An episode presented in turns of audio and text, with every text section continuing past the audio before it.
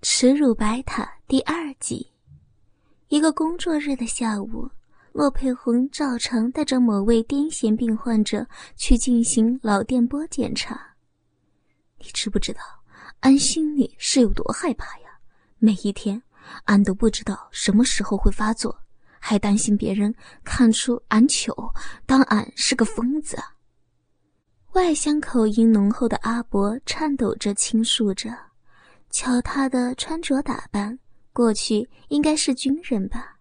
不过时代变迁，现在退伍军人也成了独居老人的一份子了。没有，阿伯，你安心治疗，很快呀就会痊愈的。骆佩红微笑的安慰他说着，继续熟练的贴上了测量吸盘，心中却想着：阿伯。你不知道我有多羡慕你，至少你在发病时不会有任何感觉。经历了多次在白塔顶楼荒淫的夜晚，洛佩红时常不敢安心的合眼，更时常突然于梦中惊醒过来。精神健全的他，对洛少凯的攻势分分秒秒记在心头，最后还得独自一个人偷偷的流眼泪。佩红。下班后一起去逛街吧，我们好多天没见面了。手机上传来了朱小刚的简讯：“今天很忙，不确定，等下班以后再说吧。”走回护士房途中，骆佩红简短的回复了他，想起几周以来自己所能承受的变态调教，骆佩红觉得自己整个人快要被潮水吞噬和淹没。按理说，朱小刚本该是他最亲密的人，可他却什么都不能向对方倾吐。那种肮脏而丑陋的事情，连他本人都没有办法面对，只能不断的逃避，远离将秘密说出口的机会，徒增内心的寂寞与哀愁。佩红依依，下星期开始的实习名单有一些变动。因为佩红提前说好要跟美琴同组的，所以依依，你选好组员再告诉我。宣布完了调整事项后，护士长随即转身离开。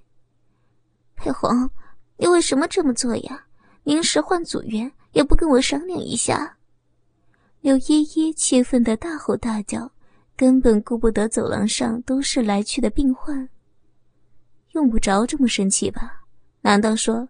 我跟你非得天天腻在一起不可吗？骆佩红瞥了他一眼，口气冰冷的说着：“话不是这样说呀，你还记得赖医师说我们要好好的一起去当他的帮手吗？这是多难得的机会呀！”刘依依难以置信的看着骆佩红，一句客套话不必太当真，况且我们只是实习。以后会不会进入这家医院还不一定呢。骆佩红依旧不带感情的回答着：“还有其他事吗？没有的话，我就先下班了。”在转身的那一刻，骆佩红无意间瞄到了柳依依那渲然欲泣的神情，不禁心头一酸。自己到底是怎么了？为什么竟然会伤害一个真心对待自己的好友呢？不过话说回来，柳依依实在太过粘人，总爱干涉自己私人空间。这样下去，事情迟早会穿帮的，还是早点让她伤痛停下吧。喂，我下班了，要不要去逛街呀？好，我先回去换个衣服，等下就到夜市转转吧。心情跌到谷底的洛佩红思念起朱小刚的温暖。不由自主地拨通了电话。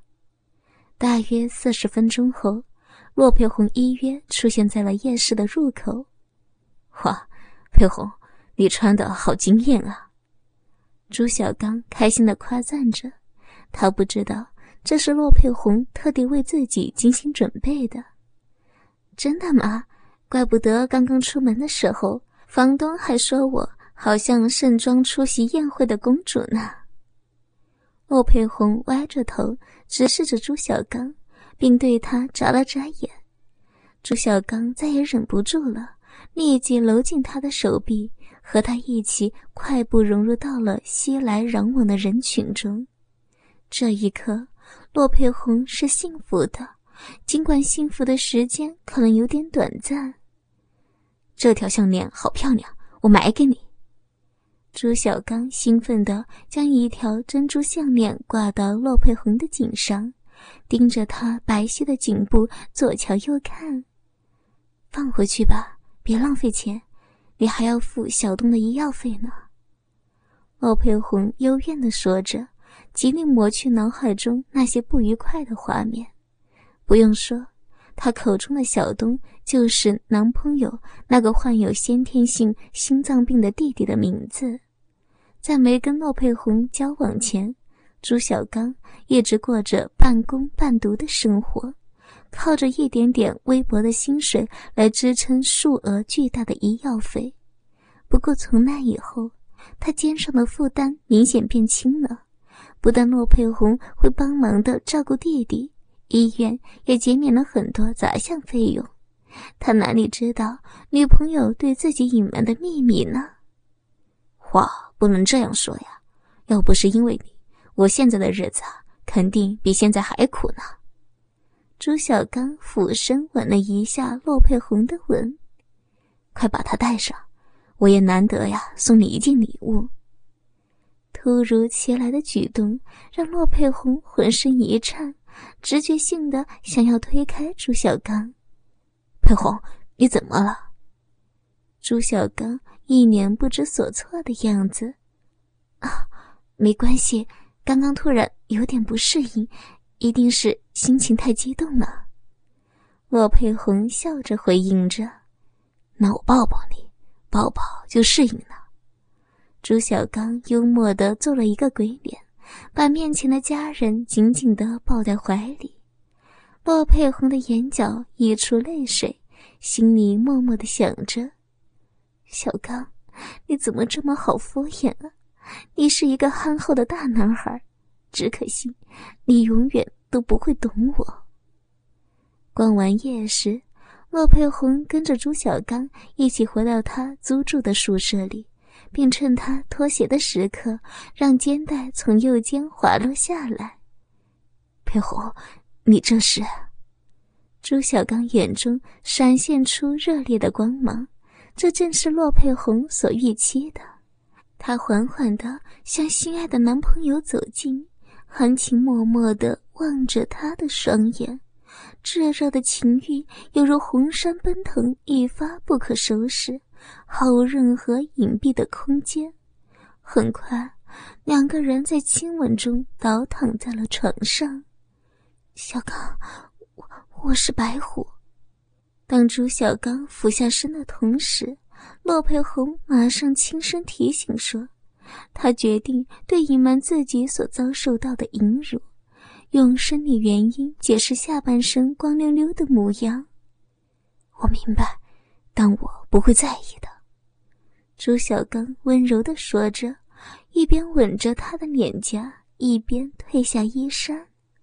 洛佩红甜蜜地笑了，他渴望能与朱小刚建立那种最亲密的男女朋友的关系。让这个男人在自己充满罪恶的肌肤上刻画出动物本能的印记。就在洛佩红即将陷入颤抖的时候，眼前的景象刹那间变成无尽的黑暗。是朱小刚刚熄灭了床头的小灯，别关灯！莫佩红惊叫一声：“怎么了？”朱小刚迅速的打开床头灯的开关，担心的望着他。我，骆佩红沉默不语，随后抬起了手，捧起了朱小刚的脸。我想好好看清楚你的样子。都这么久了，还百看不厌吗？朱小刚笑着调侃他：“不会的，永远都不会厌。”骆佩红克服着内心的恐惧，努力准备好承受破处带来的痛苦。来吧，让我做你的女人。好，那你放松点儿，也许是骆佩红的忍耐力够强，亦或是骆少凯对他的调教让他身体变得容易潮湿。在将自己保持了二十年之久的处子之身交给心爱的男朋友时，他并没有感受到如想象中那般强烈的痛楚，只有很短暂且不明显的感觉。佩红，你忍着点儿，我要开始动了。朱小刚的结巴顺利的进入到洛佩红的体内，本能的缓缓做起了活塞运动。怎怎么会这样？当骆佩红顺从的随着朱小刚的抽插扭动起屁股时，一种莫名其妙的失落感便很快充斥他的神经。让他不自觉地想起那一个个被人控制、失去自由的夜晚。他一面渴望自己能够像正常人那样追求幸福，让心爱的人怜惜，但另一方面，他的身体却越发习惯于被绷带捆绑、被跳蛋折磨、被下流的话所侮辱。洛少凯的调教仿佛开启了他体内封闭已久的大门。一扇名为“淫虐”的禁忌之门。佩红，你怎么了？发现异样的朱小刚忍不住开口问着：“啊，没，没什么，我我只是只是觉得很舒服，我我好喜欢你，好喜欢这样动。”骆佩红用呻吟掩饰着。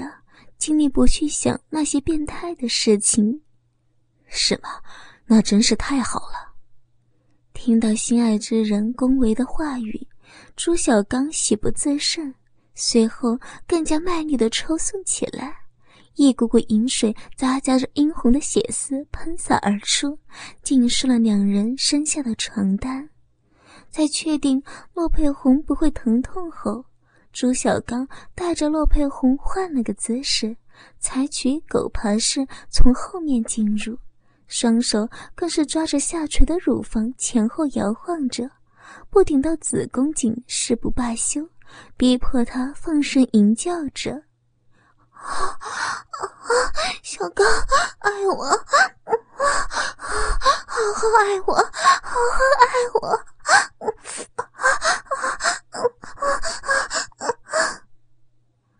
裴红的呐喊和呻吟声不断加大，快感呀迅速攀升，他的身躯向上弯成弓形，眼里尽是白茫茫一片，好像抵达梦寐以求的天堂，进入到传说中的神之伊甸园。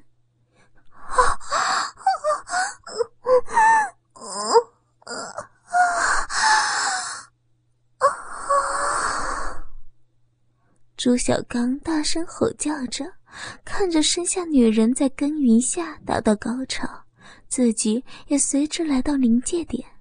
仅存的一丝理智，使他在千钧一发之际拔出了，将精液全部射在洛佩红雪白光洁的背脊上，在灯光下闪耀出点点的亮光，享受到男朋友带来的高潮余韵。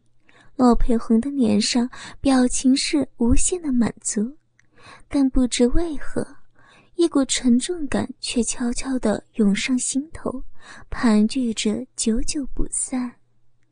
又是一个晚上八点，骆佩红准时来到白塔的顶楼，来到洛少凯专属的豪华病房中，高品质播放器内，随即是正在悠扬的回荡着。带出清新自然的宜人气氛。此时的洛少凯正坐在沙发上，津津有味地翻阅手中的书籍。不过，当他看到洛佩红光临后，他马上放入书签，合起封面，随手摆在一旁的茶几上。姐姐，你总算来了，我可是等你好久了。他起身走到洛佩红面前。情绪高昂的解开护士服正面的扣子，骆佩红没有反抗，柔顺的让骆少凯在他身上毛手毛脚，还记得某天，他被骆少凯逼急了，不顾一切的想要挣扎逃脱，结果这个少年只是用内线打了一通电话，就造成朱晓东停药一天的严重后果，差点被死神拖进了地狱。那时他才真正体会到，自己的一言一行足以影响男朋友弟弟的生死，也明白。骆少凯手中掌握的权力根本不是自己所能抵抗的。白色的运动内衣裤套装呀，果然姐姐还是穿这个颜色最好看，像天使一样纯洁。洛少凯竖起大拇指夸奖着，要知道这身衣服可是他通过简讯专门要求洛佩红穿的。为的就是要用贴身型的衣物将身体曲线完美的诠释出来。变态，别在那里好言好语了，想要什么快动手吧。骆佩红依旧讥讽着，表面上他的口气很冰冷，内心却有着某种热切的兴奋感。我知道姐姐刚破身没多久，今天呀就玩温柔一点的好了。骆少凯一边说，一边拿出准备已久的玩具——五颗无线跳蛋和一卷透气胶带。就这么简单吗？为什么今天拿出来的不是一些更刺激的东西呢？想到这儿，洛佩红忍不住想要扇自己一巴掌。什么时候他也变成了跟母亲一样下贱呢？她不是一向愤恨那种淫荡的、不知羞耻的女人吗？别着急呀，绝对会满足你的。洛少凯笑着走过来，在洛佩红的耳边吹着气，说着：“他已经将这个名义上的姐姐内心彻底摸透，很想知道她的意志还能支撑多久，又将在哪一刻坠入堕落的深渊。”他先卷起洛佩红的运动背心，让绷住多时的双峰彻底解放，一边自己揉弄亵玩，随后又拿出两颗跳蛋，一边一个压住洛佩红的乳头，再撕下几段透气胶带紧紧贴住，这才把内衣恢复到了原状。嗯，哦，嗯。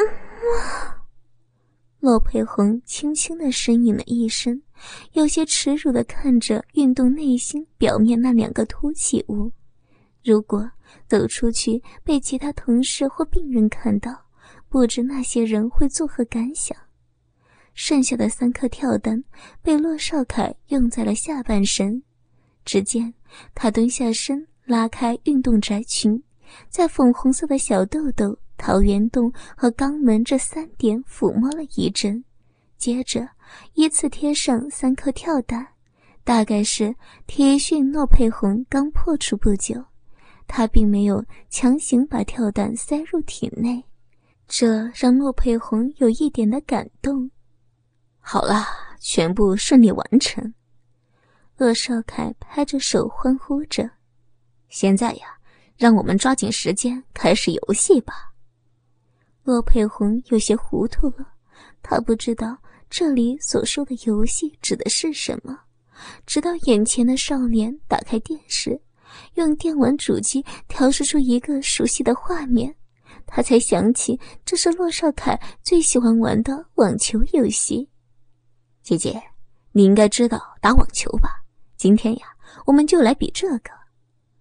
骆少凯坏坏的笑着。